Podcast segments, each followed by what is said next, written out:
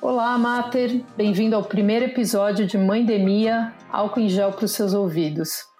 Esse podcast ele é filho da Mater News, nossa newsletter diária, que é uma conversa com gestantes e mulheres que são mães. Por que um podcast agora, em plena quarentena? Depois a gente receber milhões de memes, áudios, vídeos, notícias falsas, verdadeiras sobre o corona, o coronavírus, né? Já virei íntima do safado. Ficou claro que a gente precisa de um espaço para dialogar, bater um sincerão mesmo, né? Proporcionar troca entre diferentes mulheres, pensamentos, realidades. Eu sou Alexandra Zaparoli, jornalista e mãe de três meninas adolescentes, a Bianca, a Júlia e a Bruna. Participam comigo do podcast a Lívia Piccolo, que é mãe do Raul, de 3 anos e redatora da Mater News, e a Cris Martinez, que é jornalista e mãe do Diogo, que acabou de completar 15. A produção do podcast é do Ruda Porã, que é pai do bem, putz, com um pouco mais de um aninho, já está escalando todas as paredes do apartamento lá igual Homem-Aranha.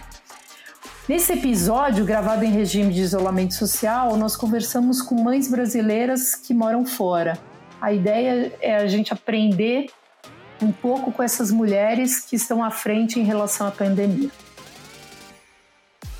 Mandemia, álcool gel para os seus ouvidos em tempo de vida em casa. Em todos os momentos que a gente fez entrevistas com essas mães de fora, eu fiquei muito chocada. E olha que eu não sou uma pessoa baixo astral e que me deixo levar por isso, enfim com dois momentos. É, muito difícil.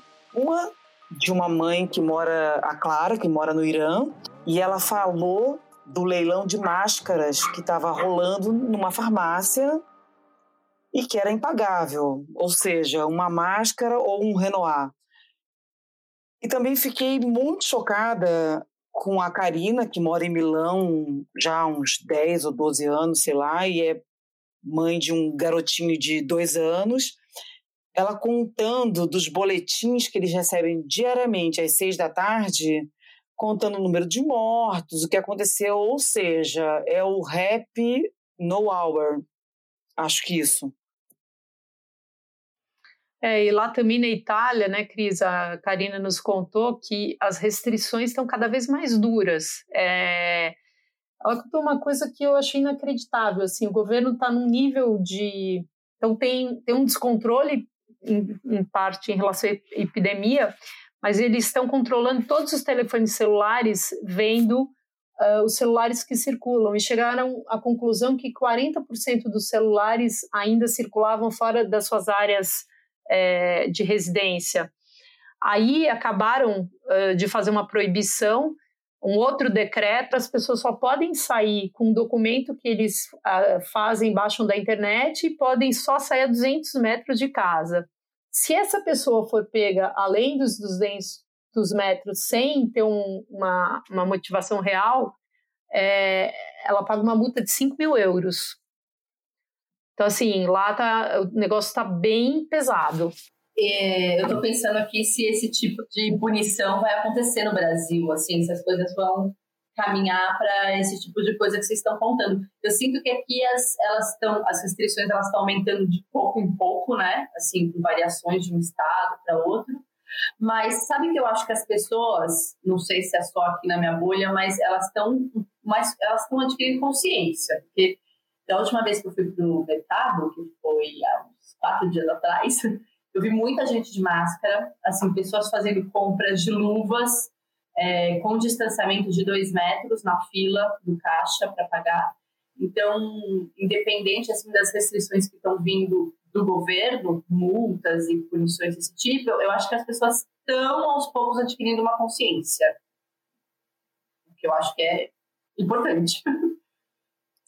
Olha, Lívia, eu moro aqui perto de um parque e vejo um monte de gente passeando com carrinho, com criança, como se nada estivesse acontecendo. Tem um pai idoso e que não respeita a, a, as restrições, enfim. E a grande verdade de tudo isso é que a gente não tem resposta de quanto tempo vai durar isso tudo, é, quanto a gente vai aguentar os maridos em casa, a gente pode jogar pela janela uma sugestão, né? Não viável. É... os filhos e é, e se vale a pena, sei lá, a gente está preocupada com a compra. Putz, vai comprar papel higiênico ou chocolate? Eu ah, não, acho essa aí é fácil. Comprar... Não, não, não, não, não, não, não, não. Essa aí é claro que tem que ser chocolate, né? Resposta óbvia. Não, não, não, filha, eu não trabalho com chocolate. Para mim, se faltar vinho, ferrou. Eu ia falar um palavrão, mas eu acho que não convém, porque não é educado, enfim. Primeiro tá episódio, certo. né? Melhor não. Isso. E para você, Lívia, o que, que, que, que não pode faltar? Olha, para mim não pode faltar paciência, que não vende na prateleira do supermercado, porque o Raul vai fazer quatro anos e ele não entende ainda direito toda essa situação, a escola parou de repente, e ele demanda, né? E aí demandas do Raul, da casa, do trabalho, equilibrar tudo precisa de muita paciência. Bom, fechado. Então, chocolate, eu voto chocolate três vezes. Então, chocolate, chocolate, chocolate, vinho e paciência, né? É, para todas nós. Bom, apesar de da gente ter que lidar com tempos tão tensos, né? Acho que tem um lado que positivo, assim, que não é poliânico, mas eu acho que tem um lado positivo que, que a gente pode acreditar.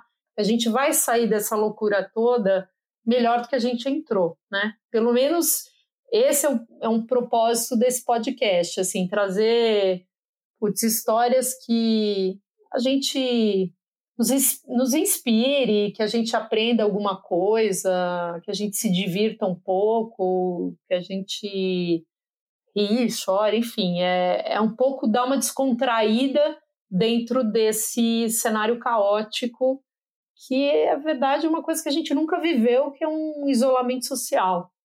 Olha, Alessandra, Alexandra, Alessandra, ui, se eu for, se eu tivesse que chorar, eu ia chorar agora que eu peguei o Teobaldo José, que é o meu cachorrinho que tem seis meses, ele tá para ele ficar em silêncio e ele está roendo a cadeira que eu estou conversando com vocês.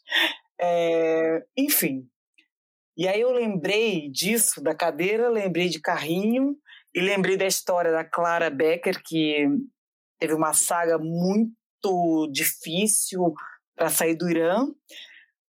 E aí eu achei a melhor que a melhor entre aspas, tá gente, que ela amarrou as uh, amarrou entre aspas as filhas no carrinho é, com aquela capa de chuva é para que elas ficassem paralisadas enquanto ela estava é, no aeroporto tentando sair do Irã. É, embarcar para um voo 16 horas. Essa história que a gente vai ouvir agora. Espero que vocês curtam.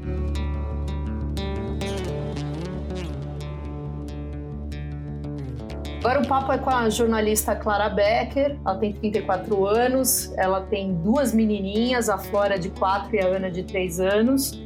E ela viveu uma epopeia aí para sair do Irã, né, que registrou seus dois primeiros casos no dia 19 de fevereiro e chegou aqui no, no Brasil no dia 14 de março e está isolada, digamos assim, numa quarentena no Rio de Janeiro. Clara, esse último mês deve ter sido para você o mais longo da sua vida, certo? Se você fosse definir em uma palavra ali esse mês, qual seria e o que foi mais difícil para você nesse processo todo? Acho que resiliência, viu? É a sua capacidade de, de se adaptar a, a condições adversas e encarar na medida do, do possível, né, com, com leveza. É super complicada essa coisa do coronavírus porque as coisas mudam muito rápido, né? Um dia as restrições, as medidas que, que, que os governos vão tomando, é, o número de casos, a coisa vai, vai ali saindo do, do controle. Então, o esforço é de tentar focar nas informações relevantes, não deixar se perder no, no, no pânico geral, brincar um pouco ali de a vida é bela com as crianças, né? É, brincando, não, explicando, ó, tem um vírus, um bichinho aí, a gente tem que se proteger para ele não pegar a gente. É, mas a minha experiência também mostra que as crianças são muito mais tranquilas que os adultos, no fundo, assim, obviamente. É, o que eu percebi, eu cheguei a ficar três semanas confinada em casa, né? Mas assim, tem dias melhores e tem dias piores. Não, não, o negócio é um pouco cíclico, não é linear. Então não é tipo, ui, hoje foi um dia ruim, vai, vai ladeira abaixo. Não.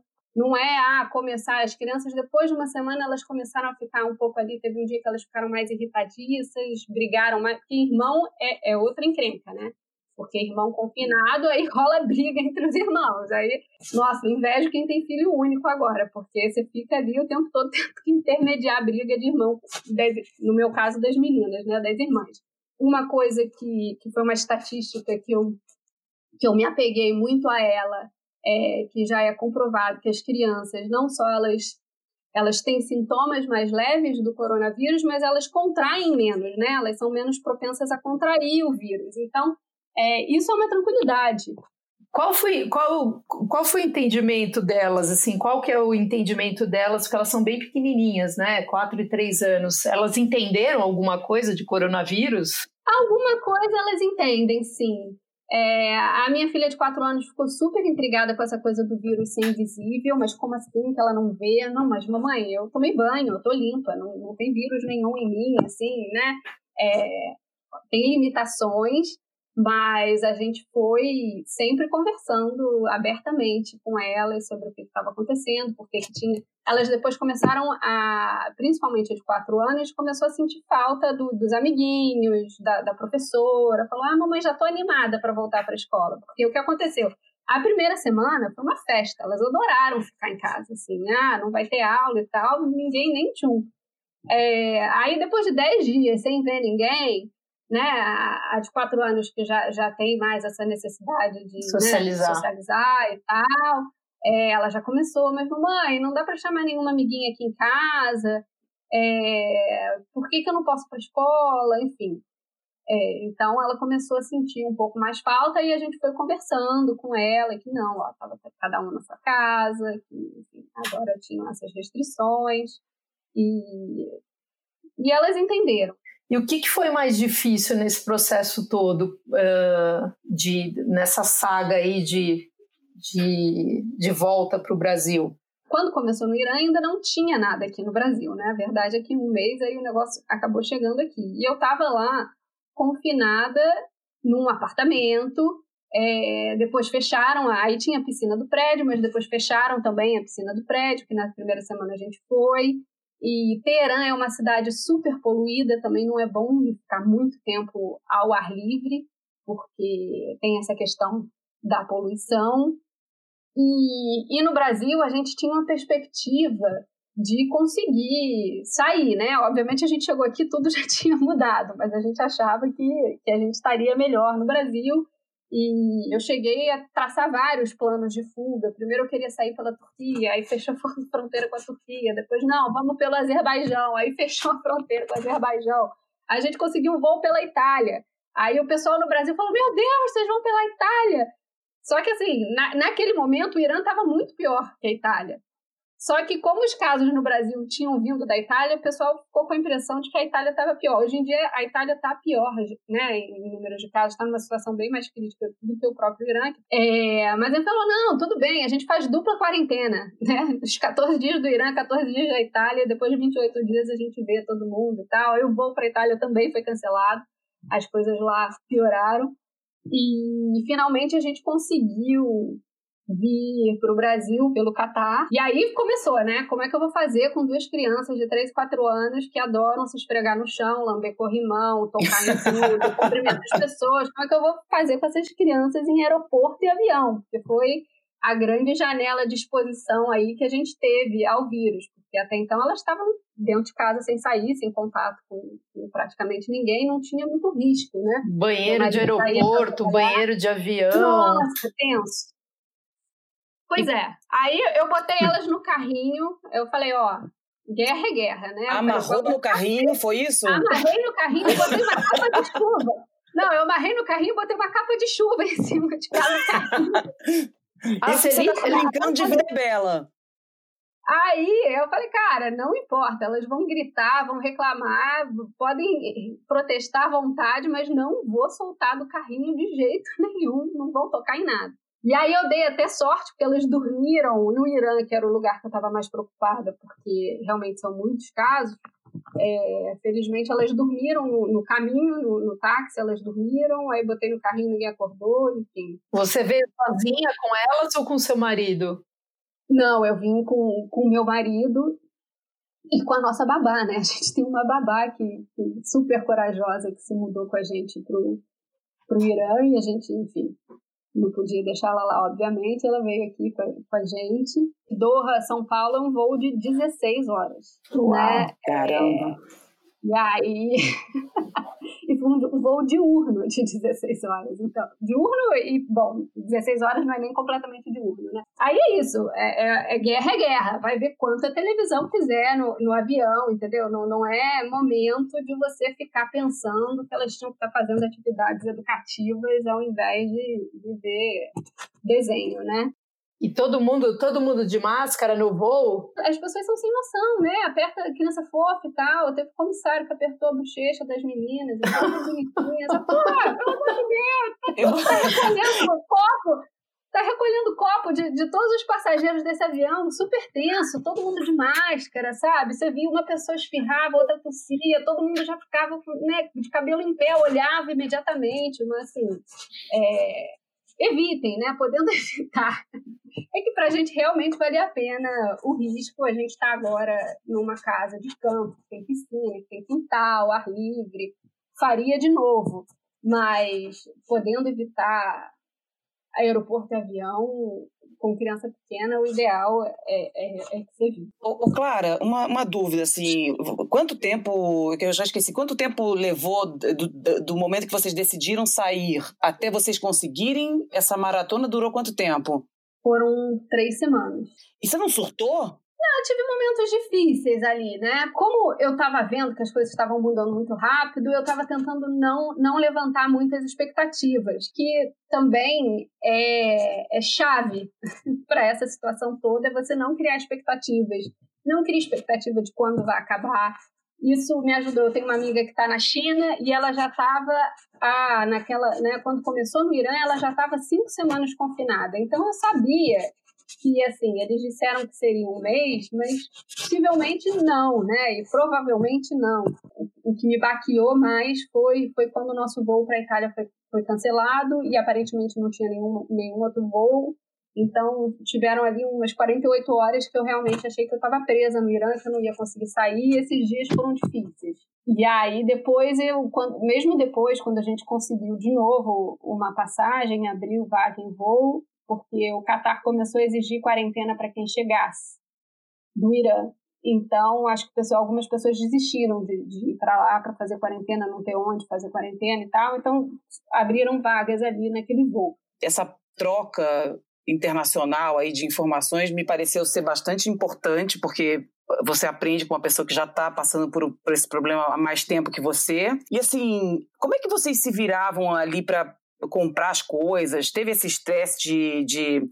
Porque duas filhas pequenas, tudo bem que tem a babá, mas assim, de desinfectar tudo, de. Como é que foi isso? o estresse de ir ao supermercado, que é um cenário né, de, de pânico e, e terror. As pessoas estavam realmente ali abastecendo prontas para o apocalipse, então você fica um pouco assustada, mas quando você vê que de fato não houve, pelo menos no Irã, até eu sair, não, não tinha tido um desabastecimento. No Irã, o que aconteceu? Tinha uma pessoa que tirava a sua temperatura antes de você entrar no supermercado, e aí tinha um outro funcionário que limpava o carrinho que você ia segurar ali, né, no, no, negócio carrinho. Ele limpava o carrinho, desinfetava com álcool, depois ele te dava uma luvinha. Então, assim, isso te traz uma, uma certa segurança. A grande maioria das pessoas estavam usando máscara no, nos supermercados, e aí, depois, chegando em casa, é desinfetar todas as sacolas, né? A gente tinha um borrifador lá com, com álcool e tudo da porta para fora a gente desinfetava as sacolas, as embalagens, é, a comida a gente né, botava em molho com água sanitária, é, mais tempo, enfim chegou a faltar produtos, tipo, tipo máscaras, é, álcool gel? Sim, aí é que nem aqui. No primeiro dia, impressionante, eu não consegui comprar. No primeiro dia que anunciaram o coronavírus, no dia seguinte você já não encontrava nem máscara, nem álcool em gel e nem luvas. Foi uma coisa. É, eu passei em cinco farmácias diferentes e não achei. Aí uma amiga minha me ligou para contar que o marido dela tinha ido na farmácia, o farmacêutico estava leiloando as coisas, literalmente quem, quem, desse mais, quem desse mais Nossa. levava. Ele estava leiloando o álcool e as máscaras. O marido dela levou as máscaras e como, como que foi, você, tá, você falou em governo, como que é estar é, tá num lugar que você desconfia das, das informações, né? não tem certeza se as estatísticas estão corretas, eles acabaram há poucos dias, sei lá, libertar 85 mil presos, né? vários funcionários do governo morrendo vítima do, do corona, como é que é essa, essa relação? É complicado. O governo autoritário você tem muita desconfiança né, no, nos números oficiais. É diferente de, na Europa ou enfim, nos Estados Unidos. Se eles dizem que tem 300 casos, você vai acreditar que tem 300 casos. Mas no, no Irã as coisas começaram, é, começaram mal. Eles anunciaram que tinham duas mortes, não tinha nenhum caso. O Irã chegou a ter 100% de letalidade da doença porque eles confirmaram, né, as duas primeiros casos confirmados já eram pessoas que tinham morrido. E, e aí, enfim, e aí os números não iam batendo, as pessoas iam fazendo conta. Eles diziam que tinham quatro mortes e 18 casos confirmados. Aí eles falam: olha, mas se a doença tem 2% de letalidade, se tem quatro, quatro mortes, é uma questão matemática. É impossível ter menos de 200 pessoas infectadas. Aí depois teve uma outra pessoa, um, um outro epidemiologista, que fez um, uma estatística baseada em casos confirmados do, do, de iranianos no exterior, porque o, iraniano, o Irã começou a exportar a doença também, né? É, todos os países ali vizinhos que tiveram casos confirmados eram, eram iranianos que tinham ido, né? Para o Iraque, para o Líbano, até para o Canadá. É, então, e aí, com base no número de casos confirmados fora do Irã, chegou-se à conclusão que lá já tinha pelo menos uns 15 mil casos. É, então, assim, é, é, é complicado você não poder acreditar ali, né? Você tem que desconfiar do governo. Você já tem, já tem o vírus que é invisível e aí é quase como se tivesse uh, as escuras também em relação aos números, né? Bom, um lado bom de governos autoritários, se é, se é possível dizer isso, é que eles, por exemplo, em escola, eles puseram aula na, na como se fosse aquele telecurso que tinha, né? A, a, as crianças não ficaram sem, sem, sem aula dois dias. Eles, eles usaram os canais estatais para transmitir o, os programas educacionais deles. Então, isso foi muito rápido e me impressionou. Mesmo né, os policiais lá, você circulando, eles eles desinfetam sua mão e não existe você não dar a mão para um policial. Tipo, você tá, entendeu? Ele, ele quer, quer limpar sua mão, você vai deixar que ele limpe. E para a gente finalizar, Clara, conta para a gente qual foi o, o, lado positivo dessa história, assim, o que que deu para, qual foi o aprendizado ali que dá, deu para tirar desse confinamento em família, dessa coisa de viver um dia de cada vez, desacelerar total, viver numa, numa situação de instabilidade e imprevisibilidade absolutas ali. É, o que, que dá para tirar de bom desse, desse período? Acho que isso, é você trabalhar, é, despertar o Buda que existe dentro de você, né? Não é, trabalhar aí o, o, o autocontrole, a serenidade, enfim, porque você tem que pensar, né? Tem, tem marido e mulher que dividem cama que um pegou e o outro não pegou. Também não é, não é como se fosse ficar, né? Todo mundo doente da noite o dia. Óbvio que a gente tem que tomar todos os cuidados e, e principalmente de não quem não está no grupo de risco, principalmente para não transmitir para quem está, né? Mas, mas é isso, vai, vai passar. É, não é fácil, né? Com criança em casa é mais difícil ainda para mim, o mais difícil, de longe, foi conciliar o trabalho e as crianças, porque eu contava muito com o horário delas na escola para ter um momento ali mais produtivo de trabalho, depois que elas chegassem, o, o que desse para fazer era lucro, né? É, e aí eu, eu, tive a preocupação contrária de separar um momento para as crianças, porque para ter um momento ali de qualidade com elas, elas assistiram muito mais televisão do que eu gostaria, do que eu desejável e do que eu recomendável para a idade delas. É, mas é isso, a gente tem que tem que ter metas ter metas simples assim. A meta é sobreviver, nada mais do que isso, entendeu? O que não dá para se cobrar, né? Ter uma super produtividade no trabalho, nem, nem virar ser a mãe perfeita. É, nem é. ser a mãe perfeita, entendeu? Esse negócio de ficar pensando em atividade para criança e tal, cara, não sou esse tipo de mãe, assim. É... é uma pergunta, curiosidade. E você pretende voltar para o Irã? Sim, sim. Assim que as coisas acalmarem lá, é... assim que as aulas voltarem, né? As aulas voltando, eu volto, vou esperar. O meu marido, ele tem que, ele veio, ele conseguiu férias, mas ele já tem que voltar. É, então, enfim, assim que, que a, o pico, enfim, o Irã chegar no pico e começar a descer, a gente volta. Se tiver como, se até lá o Irã não tiver fechado para os brasileiros, né? Pois é. é. E qual que vai ser, qual vai ser a primeira coisa que você vai fazer quando sair do confinamento aí? Não, mas era é, essa é a nossa questão. Eu estava cheia de planos para ver a família, né? A primeira vez que a gente chega no Brasil e ninguém quer ver a gente. é... E eu estava cheia de planos para encontrar, pelo menos com os avós, com, com os primos. As crianças elas são fascinadas pelos primos e e agora tá, tá complicada essa logística, né? Os avós de grupo de risco, aí se encontrar com os primos, não pode ver os avós, aí vai ter uma triangulação de, de quarentenas. É, tô achando que corre o risco até da gente ficar aqui, mas assim, pra gente, como eu tava num apartamento e agora eu tô numa casa, pra mim já, já valeu, já valeu. É, mas, mas vamos ver, espero conseguir ver pelo menos, pelo menos um pouco da família. Legal, bom falar com você, Clara, e boa sorte. E quem sabe a gente se fala numa próxima. Tá bom, gente. Um beijo, beijo. para as meninas. Tchau, e tchau. Valeu. beijo.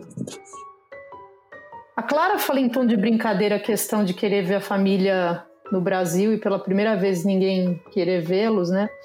E como é que é, Lívia? O Raul, que só tem três aninhos, ele, a gente está em confinamento há muito menos tempo. Ele já pede para ver os avós, os amiguinhos? Ele pede, Ale, ele pede, ele tá sentindo falta de ir pra escola, tá sentindo falta do Bento, que é o melhor amigo na escola, tá sentindo falta da minha mãe, já chorou de saudade dela, falando a vovó não vai vir brincar comigo, porque às vezes a minha mãe vem aqui, passa uns períodos em casa, umas três horas assim, brinca com ele, então ele tá sentindo falta sim. E eu tô aqui pensando que se é difícil pra gente, que mora na mesma cidade, né, no mesmo país, eu não consigo nem imaginar, sinceramente, como essa história tá rolando para quem mora longe. É, gente, eu, sinceramente, assim, tô, fiquei bem abalada. É, eu já morei fora duas vezes, a última vez agora em Buenos Aires. É, com um filho adolescente que estava com o pé quebrado e não falava o idioma. Por mais que você fale portunhol, é muito diferente. É, a gente fica muito sensível. É, muda tudo quando é expatriado e a gente fica querendo ser aquele escudo de proteger o filho, né? Então dá muito mais insegurança. A, a, a escritora Flávia Jimenez, que é mãe do Lorenzo de 14 anos, que é mais ou menos a idade do meu filho, vai contar pra gente como foi a experiência dela, desde virar piada pro mundo com memes que começaram lá atrás, né? Até ter momentos de pânico e racionamento de comida dentro de casa. Foi um papo muito bacana. A gente teve um momento aí de tristeza e, e não tristeza, mas a mensagem é muito importante. Sem dizer que ela mora em, em Xangai, né? Ela está no epicentro de tudo, onde tudo começou. Vamos ouvir. Nós fomos surpreendidos com a notícia de, do fechamento de Wuhan, porque até então é, não havia muita informação circulando. Eu acho que também tem a questão de nós sermos expatriados num país que fala chinês, nós não falamos chinês com fluência, então fica mais difícil também ter acesso às informações. O que aconteceu foi que a minha amiga, o filho de 10 anos, é, tem aula de piano particular com uma chinesa, professora chinesa, e o filho espirrou na aula. Na semana do feriado chinês, antes de começar, no dia 20 de janeiro, e a professora tomou um susto, levantou, buscou álcool, deu uma bronca nele, falou que ele não pode sair espirrando assim. E aquilo foi tudo muito assustador. E ela me contou isso e eu fiquei meio cabreira. Daí uh, eu comecei a ter o meu nariz é, escorrendo e passei mal, acho que dois dias depois, e eu dou aulas é, para um grupo privado. E eu avisei o grupo, falei, olha, parece que está correndo um, alguma coisa aí, algum vírus, é, eu não me senti bem, é, então eu entendo se, se a gente desmarcar, talvez seja melhor, porque você, sem informação, começa a achar que você também já é portadora de um vírus, né? E chegando na clínica, é, todo mundo já de máscara, com aqueles uh, termômetros que parecem revólver, né? Que eles não tocam em você. E já foi uma cena surreal, porque a minha médica também de máscara o tempo todo, e ela falou: olha, de fato tem um vírus é, acontecendo, mas só para quem tem de fato contato com quem vem de Wuhan ou quem veio de Hubei. E se você não teve contato com pessoas dessas regiões, você não precisa ficar preocupada. É, Wuhan foi fechada dia 23 de janeiro. No dia seguinte, no dia 24, começava o feriado chinês, feriado de é, Ano Novo Chinês. E eu ainda recebi pessoas em casa para almoçar. Essa minha amiga do filho que espirrou. Passamos o dia jogando com as crianças, brincando. Foi legal. É, quando ela foi pegar o táxi à noite, o, o Didi, que é o Uber chinês, é, ele já pediu para eles estarem todos de máscara, senão ele não ia levar. E no domingo nós recebemos a notícia de que as escolas tinham fechado que elas não voltariam depois do feriado chinês. E aí eu falei, eu acho que é hora de a gente fazer um bom mercado, porque talvez a gente tenha que ficar mais tempo em casa. E se as pessoas tiverem essa ideia é, como a gente, talvez tenha desabastecimento. Então, nós corremos e fizemos um mercado grande. Ô, Flávio, e qual, e qual foi a velocidade? Eu imagino que, não sei se a cada dia, a cada hora, as novas, as novas regras, as novas imposições, elas, elas se davam em qual velocidade? elas se deram? Em qual velocidade? Foi tudo muito rápido. Foi tudo muito rápido. Foi, não deu tempo de agir. É, nesse, durante esse final de semana, dos dias 25 e 26 de janeiro, alguns franceses da escola do meu filho já começaram a ir embora. E, e mas é difícil para o Brasil, é muito mais longe. A gente precisa de dois voos. É, os voos são caros, são longos. Então eu comecei a prestar atenção em todos os passos que eu precisaria ter até chegar ao aeroporto. Quer dizer, pegar um carro é, que outras pessoas já estiveram ali, chegar no aeroporto, usar o banheiro do aeroporto, ou o café do aeroporto, depois o avião, um voo muito longo até provavelmente o Golfo, depois outro voo longo até São Paulo. Então, eram muitas as áreas de, de contato. Vocês tinham considerado voltar então para o Brasil? Nós consideramos voltar para o Brasil, nós consideramos ir para Tailândia ou para outra cidade do leste asiático e alugar uma casa, um Airbnb ou ficar num hotel até que tudo isso passasse, porque a gente imaginava que fosse passar em duas ou três semanas no máximo. Primeiros dez dias nós não saímos de casa. Ponto. E, como é que foi esse? Como foram esses dez dias? A família queria se matar? Teve como, como é que foi? Foram dias muito longos, porque primeiro a tensão e a sensação de que eu estava perdendo o timing de ir embora. É, os voos começaram a rarear, as companhias aéreas pararam de, de voar, as fronteiras começaram a ser levantadas e eu pensei, cara, eu acho que eu vou ser a Maria Antonieta e, ficar, e ser a última a ficar embora. e aí você começa a prestar atenção em absolutamente todos os detalhes da casa e todas as áreas de possível contágio, né? Então a maçaneta da porta, você pensa em todas as vezes que alguém colocou a mão, é, a compra online que chegava, eu tinha toda uma operação para abrir essa compra, para abrir a porta de casa, tive uma passei a ter uma operação de colocar luva, de colocar máscara, aí levava as compras para a cozinha, eu limpava a cozinha, é, colocava toda a compra em cima da pia, ou dentro da pia, lavava todas as garrafas, é, as latas, as laranjas, as maçãs, eu lavava absolutamente tudo. Então foi um momento assim, nós tivemos momentos de muito pânico e de racionamento de comida também, de alimentação em casa. Nós passamos a fazer duas refeições, um café da manhã mais reforçado e depois um almojanta, né? porque a gente ficou com medo de uma hora a comida acabar e a gente não ter o que fazer mais. Porque vocês não podem esquecer que nós passamos por, esse, por esses momentos iniciais sem o mundo inteiro estar tá, é, focado, sem a empatia também das pessoas. Nós recebemos muito, nesse momento de tensão, a gente recebia muitas piadas. Então foi muito duro se ver numa sensação de um isolamento social e com as pessoas tirando sarro da situação. Foi, foi muito tenso. A gente sofre, mas quando a gente vê os filhos nessa situação, a gente fica pior ainda, né? Como é que foi lidar com isso? Pois é, eu acho que esse foi o, o ponto que me deixou mais fragilizada, porque eu ele está em, em, ano de exame nacional, né? A escola francesa tem um, um, dois anos importantes de exames nacionais, né? Esse que ele está, ele tem um chamado brevet, que é, um, é uma prova que já vale pontos para depois pleitear um espaço na universidade. Então, ele continuou estudando, porque aí as, esco as escolas falaram que iam ter e-learning, né? E, e eu fiquei um pouco. Foi um momento de muita tensão e eu me senti numa, numa situação muito ambivalente, porque eu via os colegas indo embora, é, nem todos foram da classe dele, mas 40% ficou só em Xangai. Então, 60% das famílias indo embora e vivendo uma vida normal né, na França, e a gente aqui, Lourenço, em isolamento. E eu pensei, puxa, será que é o caso, então, de ir é, para a Europa, passar um tempo, uma temporada lá, matriculado na escola?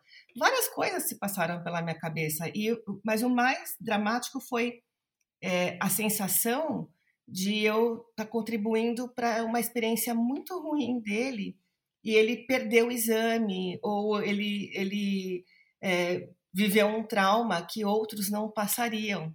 Então foi, foi um momento muito dramático porque eu eu tentava é, num dia eu queria viajar, no outro aí no, eu começava o dia querendo viajar e ia dormir tendo certeza de que a gente ficar e isso isso Aconteceu algumas vezes e ele sentiu esse, essa tensão. E, um, e uma hora ele falou: Mãe, eu tô bem, mas você precisa se decidir se a gente fica ou se a gente vai, porque isso está me atrapalhando. Desculpa, Flávia, é, eu, eu tô aqui morrendo porque meu filho sofreu é. muito quando a gente morou fora, enfim. Ele, ele chegou a chorar, ele chegou a ficar amuado, ou ele se manteve, puta, sou adolescente, tô lá na minha caverna, jogando videogame, estudando, tá tudo certo. Nossa, ele, ele teve uma maturidade que, que nos apoiou, porque, um, ele não se incomodou em ficar em casa, pelo contrário, ele se organizou no seu espaço, ele, ele adora carros e, e, carrinhos e Fórmula 1, então ele ficou super ocupado fazendo pistas, então ele é, pegou todos os papéis que ele tinha, montou os papéis com durex e começou a desenhar, porque ele tem essa coisa de desenhar pistas desde sempre. E, e, ele começou a se preocupar também com o preconceito dos orientais, porque a gente começou a receber notícias do, do, preconceito dos orientais, especialmente na França, né? E ele se envolveu muito com isso, começou a ele mesmo é, fazer uma campanha no Instagram dele de contra o preconceito dos orientais e e ele ficou ao mesmo tempo é, os amigos de Londres de onde nós viemos on, antes eles começaram a conversar com ele se preocupar especialmente um amigo ficou o tempo todo na linha com ele então ele talvez não tenha se sentido tão sozinho a gente nunca sabe porque adolescente esconde é. muito é. o sentimento né Semana que vem é uma outra semana de férias do e-learning. Então a gente vai usar para circular pela cidade, é, dar mandada e ver os parques e a torre de TV, fazer essas coisas que a gente ainda não tinha é, feito, turistar na cidade, né? Então eu tenho é, escrito e trabalhado a escrita diária é, de observação da cidade e colocado também no meu, no meu, no meu Instagram, nos meus stories. Isso tem também ajudado no meu processo de compreensão do que foi esse momento, porque eu tive momentos de querer escrever, mas aí eu achava idiota, sabe? Porque, puxa, parece bobo, né? Mas a real é que é, a gente passa, assim, por situações é, que são muito incompreensíveis do ponto de vista racional, mas totalmente compreensíveis do ponto de vista emocional. Então, o dia que, eu, que a compra chegou e que eu super fiquei desesperada e briguei com meu marido porque ele simplesmente pôs a sacola de compras em cima da pia, que eu já tinha esterilizado, foi um ato, sabe? Então, isso vai acontecer e. É isso que eu te, isso que eu te perguntar. Qual o ápice do putz, quero matar todo mundo? Foi quando? Assim, foi no dia foi 24? Foi, foi na TPM? Foi quando? Cara, a TPM foi dura, viu? A TPM, ela, ela, eu tive, foi muito engraçado, porque eu tive uma mudança de ciclo que eu atribuo atenção. Então, eu tive um mês, acho que agora, fevereiro. Em fevereiro, eu tive duas, dois Nossa. períodos, duas menstruações. Ainda bem que foi muito tomada, né? É, eu, eu foi, foi meio tenso, porque eu até antes de começar esse processo todo, eu estava é, num tratamento para pré-diabetes e estava feliz, poxa, consegui, tô conseguindo emagrecer, sabe? É, e, e, foi um processo muito complicado, né, de achar uma médica bacana, endócrino, e, e, e aí no meio do caminho eu falando, eu preciso de um chocolate, né? E aí, esse barulho agora foi do liquidificador, né? Que meu marido já está se movimentando na casa. É e aí eu, eu pensando, não, mas eu não posso comer o chocolate, eu estou nesse tratamento da pré-diabetes. Aí eu falei, foda-se a pré-diabetes, e aí eu, eu, aí eu fiquei, pô, o universo está conspirando para eu não emagrecer, sabe assim, essa sensação pô, agora que eu estava conseguindo finalmente. Que lição que você acha que, que, essa, que essa história toda tão cheia de, de ah, de momentos tristes, angustiantes, o que, que você aprendeu com isso? Olha, nós percebemos que, bom, nós já somos muito unidos, né? Justamente porque nós temos esse histórico de mudanças, nosso universo fica muito entre a gente mesmo, né?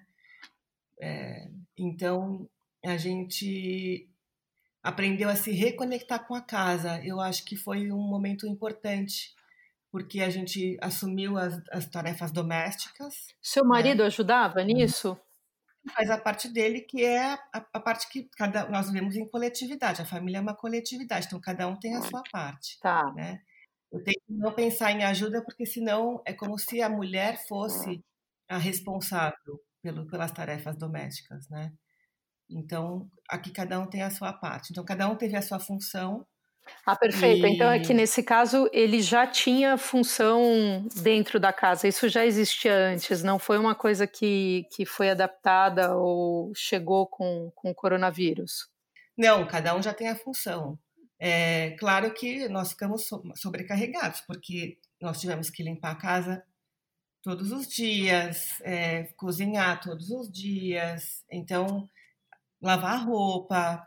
Então, muda a rotina e você de repente se vê com o tempo praticamente todo tomado em função da casa, especialmente porque a gente passou por esse, esse processo meio no escuro ainda, sem entender muito bem o comportamento do vírus ou como ele é, se é, poderia se, se propagar. Então a gente tomou cuidados que talvez hoje as pessoas tenham que tomar menos, né? É, então essa rotina foi importante, essa rotina da limpeza, do cozinhar, é, nos deixou mais conectados com a casa, né? Então esse foi um lado bom. O segundo foi que nós é, passamos mais tempo juntos, né? Então, durante esse processo do e-learning, por exemplo, que também foi importante para estabelecer a, a rotina da casa, né? É, o Lorenzo teve uma semana de férias dentro do processo do e-learning. E nós ficamos muito juntos. E foi uma semana em que eu falei: não vou trabalhar, eu vou me dedicar totalmente a ele. E nós fizemos tudo juntos, jogamos videogame juntos. É, fui para o chão com ele para as pistas, fizemos projetos artísticos. E ele falou: Nossa, mãe, fazia muito tempo que a gente não passava tanto tempo juntos, né? E isso foi muito legal, foi muito legal ouvir. Mas tem o, o, o downside, que é justamente é, esse sentimento de que ele ficou é, muito sozinho, muito mais sozinho do que eu. Tenho meu marido, tenho os meus amigos, né? E a gente todo mundo na mesma situação. Mas eu achei que ele sentiu é, mais o isolamento. Ele ficou mais isolado do que a gente, né? De uma, de uma certa forma. Essa foi pelo menos a minha sensação. É, mas, olha, vai passar. Aqui a gente já está conseguindo sair na rua e, e, com mais tranquilidade. A rua já tem movimento. É, eu voltei para o estúdio de cerâmica com ele. Ele está fazendo junto comigo, está adorando. E e a, e a sensação de que a vida pode continuar, é, talvez ainda diferente, porque a gente ainda percebe as pessoas que são que estão vestidas com aquele macacão apocalíptico, né? Uhum. É, e elas nos edifícios recebendo os estrangeiros ou buscando os estrangeiros para quarentena nos chamados locais designados, né? Que são esses hotéis. É, mas a gente já está conseguindo levar uma vida dentro desse novo normal. Agora só esperando que a escola volte, que a escola ainda não voltou e não tem ainda notícia de quando vai voltar. É, como a Flávia diz, vai passar, mas a gente vai sair disso de uma maneira diferente, sem dúvida. Eu gostei muito de uma frase do meu amigo Nisa Guanais, que testou positivo para o vírus. Uh, que eu tirei do, do artigo que ele escreveu para o UOL, que é a seguinte: esta quarentena será o que fizermos dela. Ela será uma para quem fica matando tempo e outra se você não matar e sim nascer com o tempo. Então, essa questão da reconexão com a própria família e de autodescobertas está é, tá presente é. no nosso dia a dia. Com certeza, tá todo mundo convivendo muito mais, né, com todos os membros da família, convivendo mais com si próprio também e, e sentindo muito mais as dores e as delícias de cada relação, né? É, é, e tem um, tem um aspecto muito desafiador, mas tem um aspecto bonito, assim, também, né? De, às vezes a gente reclama que falta tempo com as pessoas que a gente ama, agora talvez esteja até sobrando tempo, não sei. Depende, né? Mas... não, é, é, altos e baixos, né? Isso, tem hora que você quer abraçar e fala, putz, mas nem posso abraçar muito, e tem horas que você fala, ai meu Deus, que, que vontade de sair correndo, né? Aham, uhum, isso. Olivia, você que é a mais jovem mãe de nós todas aqui, que tem o pequeno Raul, você acha que essa situação que a gente vive, dessa montanha russa de sentimentos, é, se assemelha à situação do pós-parto, que a gente fica tripolar? Ou, ou não? Ou eu tô doida? Com certeza, não, se assemelha demais. Outro dia eu vi um meme que falava exatamente disso. É, era uma coisa assim: ah, agora o mundo inteiro está experimentando o que é ser uma mãe no puerpério.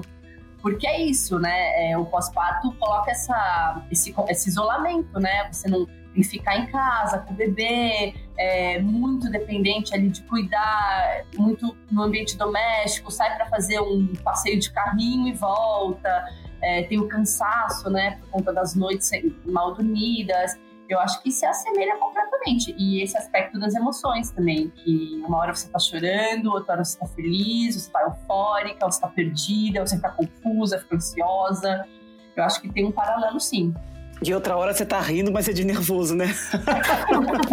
aliás, aliás isso, é muito, isso, é muito, curioso, viu? Porque com todas as mães que, que nós gravamos as conversas, é, por mais difícil que, que a situação seja, putz, a do Irã, a, a, da China, da Itália, elas têm uma voz calma que não condiz assim com, com até a gente mesmo aqui fazendo programa, mas no fundo, no fundo é isso, não dá para não dá para ficar chorando, passar o dia chorando. A gente tem que, a gente como mulher acaba sendo muito o, o pilar da casa e quando a gente não está bem, a casa não fica bem, né? Então é claro que a gente tem que dividir isso, essa responsa com, com, com o parceiro, com a parceira, mas a verdade é que no fim dependem muito da, da gente, mulher-mãe. Enfim, isso apareceu na nossa conversa também com a Karina Moreira, mãe do Tomaso, que mora em Milão.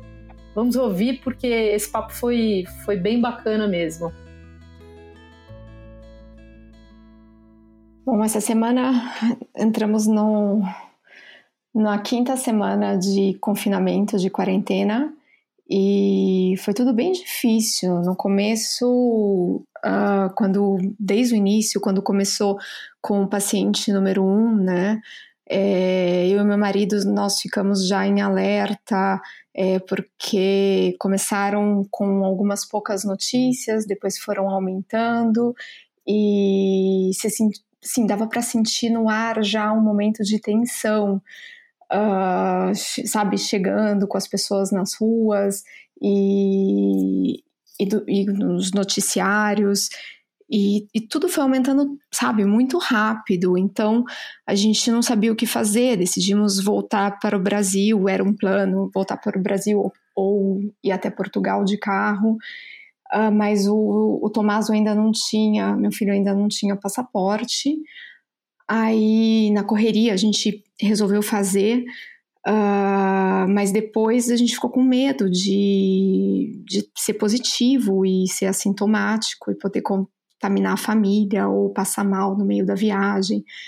Então, foi, foi bem difícil, mas a gente resolveu se isolar. Eu acho que foi a melhor opção no momento e, sei lá, muitas pessoas arriscaram indo para os aeroportos para a gente parecia uma coisa assim de alto risco. A gente resolveu ficar em casa isolado e decidimos, sabe, se adaptar, fazendo compras online e tudo, até o momento que dava. Uh, depois de um tempo, quando as pessoas entraram, quando começaram os decretos a fecharem, uh, a isolarem a Lombardia, depois isolaram toda a Itália, cada isolamento, cada decreto que saía, as pessoas entravam em pânico, corriam para os supermercados é, para fazerem estoque de coisas e corriam para as farmácias. Então era, sabe, assim, um caos. Agora as coisas melhoraram um pouco depois que isolaram e fecharam tudo. Teve melhorou tudo um pouco, mas por exemplo, fazer compra online é uma coisa impossível para você agendar. Eu consegui agendar três semanas atrás uma compra, acho que em três, quatro semanas atrás eu consegui agendar uma compra para retirar no supermercado amanhã.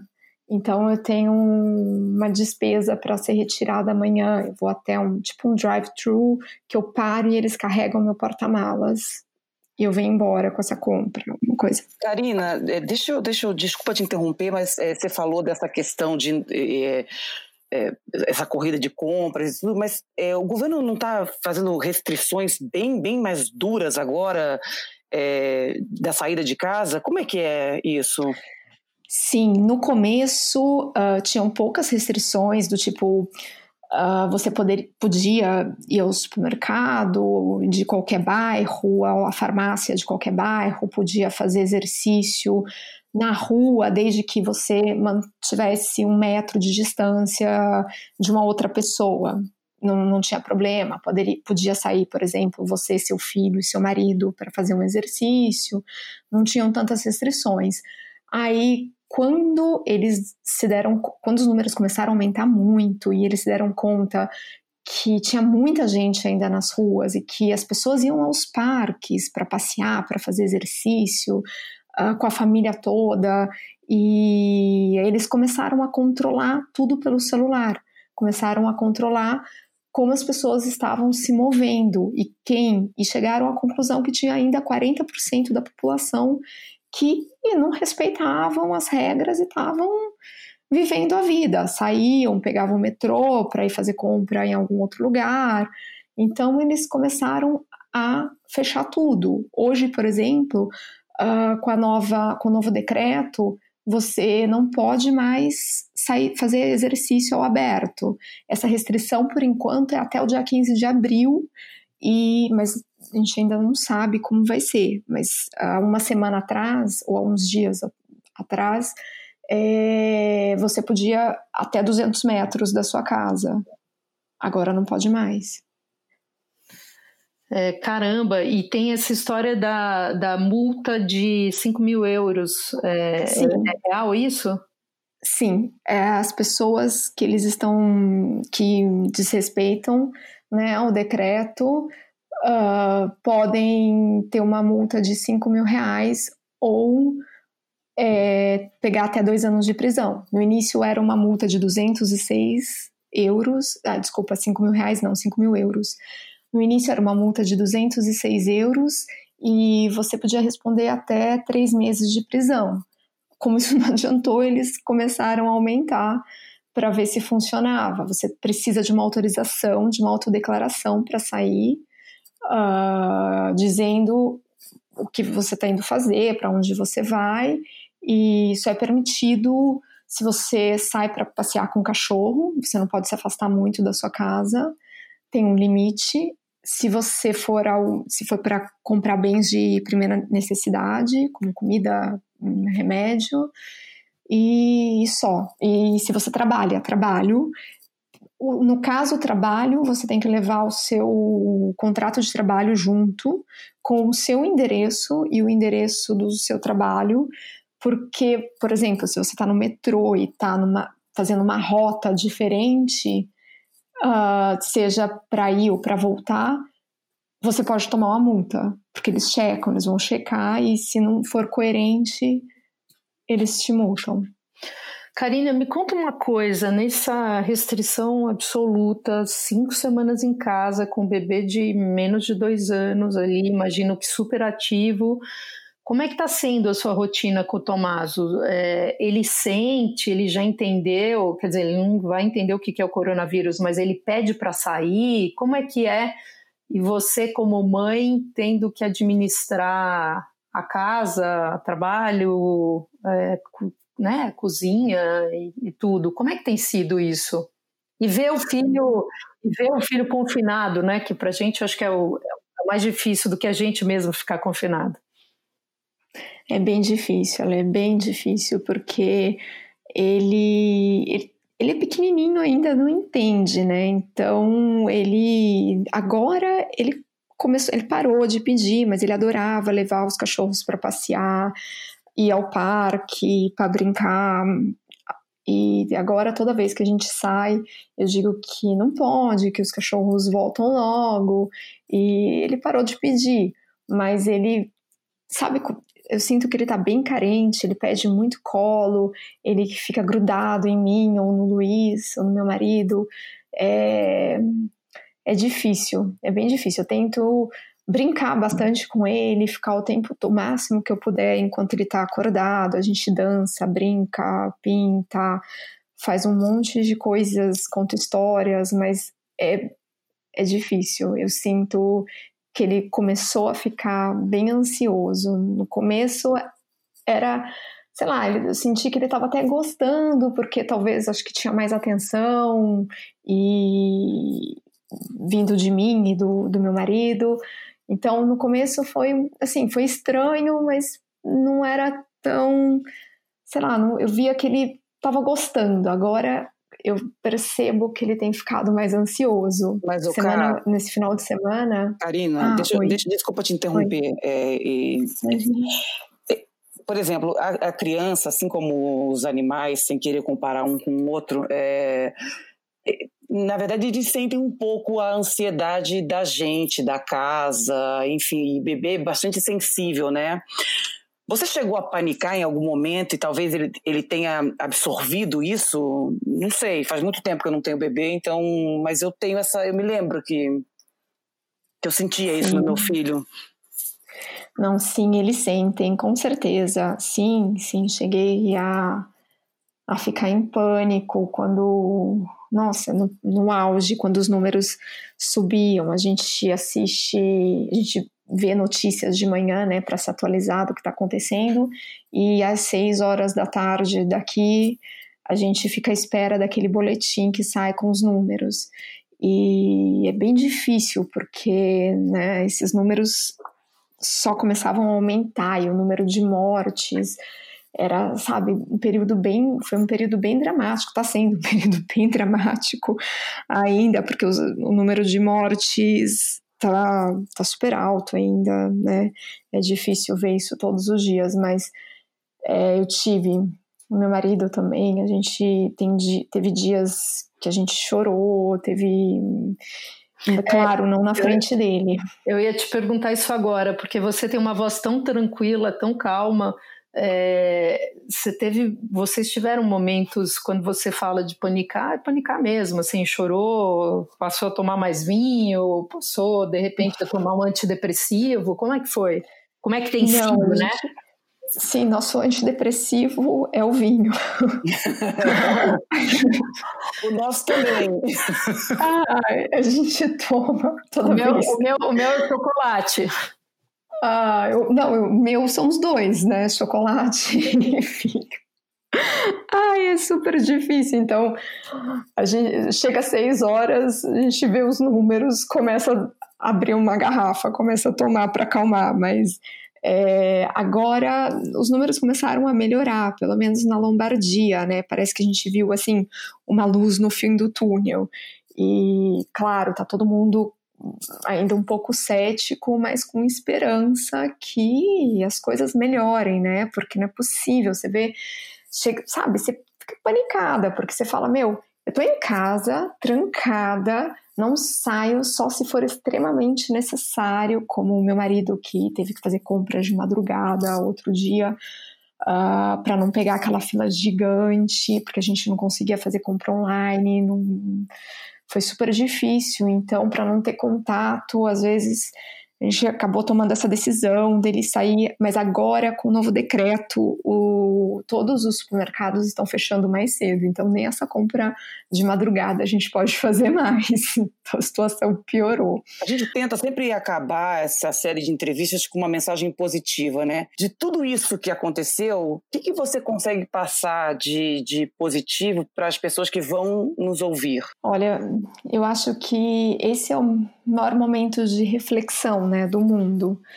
Com certeza o mundo vai mudar para melhor, acho que não, não dá para não mudar. As pessoas, tá todo mundo com tempo, né? Menos as mães, claro, que ficam correndo atrás dos filhos e ficam tentando encontrar coisas, atividades para eles fazerem. Mas é, se, mesmo assim é um momento né, de aproximação bem forte. Então, um momento de aproximação da família, porque quando a gente vê os, os noticiários e, e, você pensa, poxa, eu tô em casa, eu tô bem, eu tô bem de saúde, meu filho tá bem, né? Tá todo mundo bem e vamos rezar para, sei lá, para um, tudo passar, para tudo melhorar, vamos rezar para as pessoas que estão precisando. Então, sei lá, é um momento também de solidariedade. Eu, eu vejo que tantas coisas lindas, as pessoas se unindo. Eu digo para as mães para elas terem paciência. Eu sei que é muito, muito difícil. Tem hora que dá vontade de gritar, né? De sair na, na varanda ao invés de cantar aquela ópera de gritar. né? Dá vontade de falar. Aqui, aqui, pra, aqui pra gente, a gente não viu nenhuma mãe berrando ainda na, na a gente só tá vendo imagens lindas e é. que são, são, realmente inspiradoras de, de, cantando, jogando bingo na sacada e por aí vai, que, que eu acho que reflete muito o espírito italiano, mas por enquanto não chegou nenhum vídeo de, de nenhuma de nenhuma mãe berrando. Bom, Karina. Ah, vou, vai ter, com certeza. faz o primeiro, então, que vai viralizar. Com Karina, certeza. A gente, queria te, a gente queria te agradecer bastante pela sua participação. É, sabemos, é, para quem está nos ouvindo, só para vocês entenderem as circunstâncias, a Karina está quatro horas à frente do, do Brasil. E então o menino está dormindo agora e a gente consegue conseguiu fazer esse call realmente num, num, momento de soneca. Então a gente não queria mais te atrapalhar, te agradecer muito por compartilhar esses, ah, essas informações todas e, e acho que é importante para todo mundo entender que, que realmente é um, é um processo de que tem luz no fim do túnel e que tem que ter resiliência. Bom, boa sorte para vocês, boa sorte para todas nós e mais uma vez queria te agradecer. Obrigada, eu que gostaria de agradecer vocês. Um beijo, um tchau, beijo, tchau. tchau, tchau. Beijo, tchau, tchau. Bom, espero que vocês tenham curtido o episódio de hoje. Para a gente tem sido bastante desafiador fazer um podcast à distância em condições que não são plenas de um estúdio. Eu, por exemplo, estou em casa, tem três meninas que o tempo inteiro me, me interrompem. Agora, para mim tem funcionado como uma descarga mental, porque eu sou muito agitada e acho que a proposta, o propósito desse, desse programa, quando a gente pensou em criá-lo, é um pouco essa é, é, compartilhar de um jeito um pouco mais leve, apesar do assunto ser super tenso e, e que merece toda a atenção possível e seriedade possível, né? É, bom, da minha parte, estou aqui também reclusa, acho que até mais tempo, enfim, é, tem que driblar o cachorro que late, não sei quem que entra, mas eu estava pensando muito esses dias que é uma questão de propósito e de amor ao jornalismo, né? A gente estudou, trabalhou muito tempo em redação.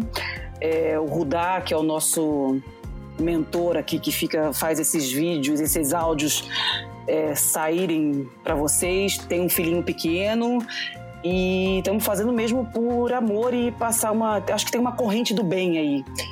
E se vocês quiserem mandarem sugestões, tem o. Como é o, o Instagram da, da Mater News? É, maternews.com.br. Vai lá, aproveita, curte a nossa página e manda sugestão no direct. É, eu adorei também a experiência de fazer o podcast. É, acho que a gente precisa conversar mesmo nesses tempos, escutar a voz uns dos outros. As histórias têm momentos muito impactantes. Para mim foi sensacional. É, e a gente se vê no próximo podcast, porque o Mandemia vai continuar.